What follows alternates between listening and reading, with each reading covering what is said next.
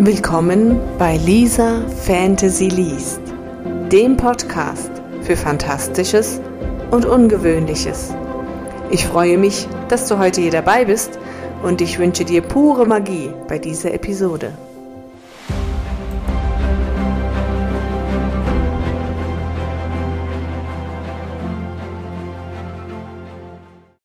Hallo und herzlich willkommen zur heutigen Folge Lisa Fantasy erschafft. Und heute möchte ich euch über den Ursprung meines Manuskriptes Orakel, die Seelsorgerin des Übernatürlichen erzählen. Wie kam es dazu? Wie viele Dinge aus dem normalen Leben und äh, meine blühende Fantasie macht dann mehr daraus.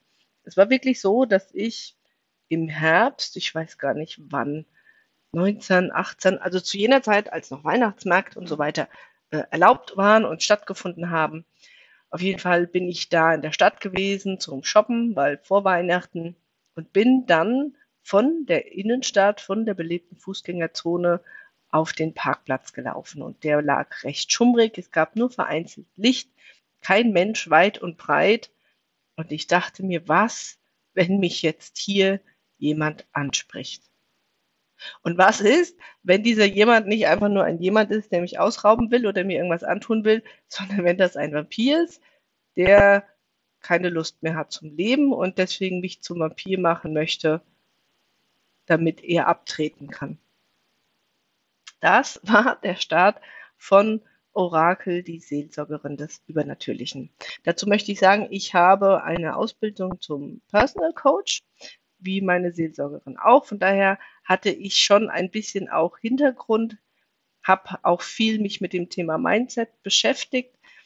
Ist natürlich nicht alles akkurat und korrekt, was ich in meinem Buch verwende, sondern das ist natürlich auch viel meiner Fantasie geschuldet.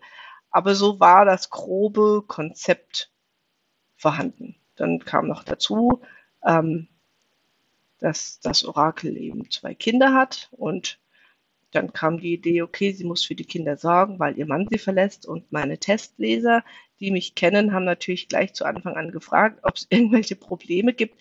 Die gibt es nicht. Der Mann war nur für die Geschichte nicht sinnvoll, weil dann hätte sie sich ja nicht entwickeln müssen. Und nein, es gibt kein Love Interest in der Geschichte, zumindest jetzt nicht in dem Roman, in dem Manuskript, das ich geschrieben habe.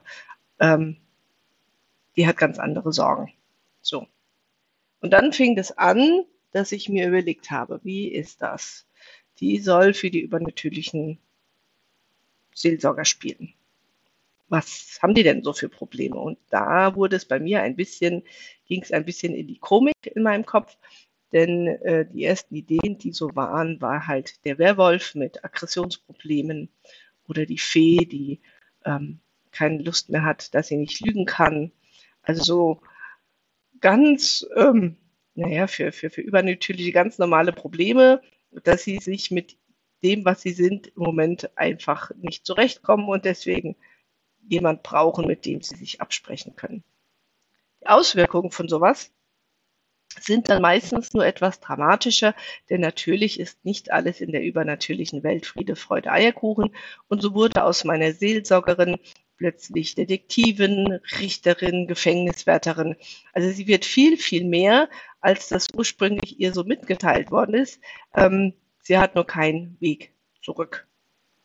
Und was genau ihr so passiert, naja, in den Kurzgeschichten, die ich in den nächsten Monaten für euch einlese, kriegt man immer wieder einen Behind the Scenes. Das heißt, das sind Kurzgeschichten, die immer jeden Monat entstanden sind für mein Newsletter während ich am Schreiben war und beleuchten das, was ich gerade am Schreiben bin, dass man dann ja ein Buch liest, nochmal von einer anderen Seite etwas genauer.